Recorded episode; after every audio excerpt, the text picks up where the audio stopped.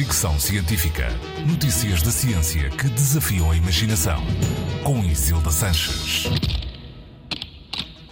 Hoje falamos de cortes de cabelo e rivalidade entre mulheres. Um estudo australiano publicado no Personality and Individual Differences concluiu que as mulheres com mais competitividade intrasexual, ou seja, que olham para as outras mulheres como rivais no acesso a parceiros românticos, recursos ou poder, aconselham as outras mulheres, as rivais, a cortarem o cabelo curto para ficarem menos atraentes. Os investigadores realizaram estudos com 450 mulheres entre os 17 e os 67 anos.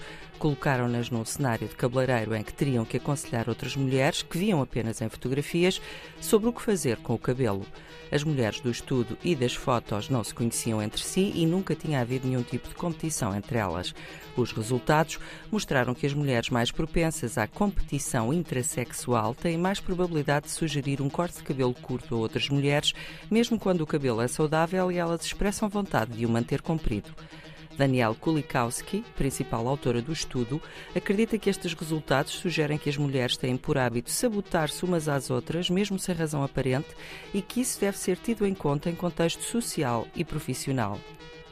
A psicóloga afirma que a competição entre mulheres tende a não se expressar através de palavras ou atos físicos agressivos, mas pode incluir boatos, danos na reputação, exclusão e conselhos erróneos e desonestos sobre a aparência.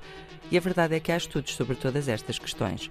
Segundo a cientista, esta competição entre mulheres tem o seu pico na adolescência e primeiros anos da vida adulta, quando a procura de parceiros é mais intensa.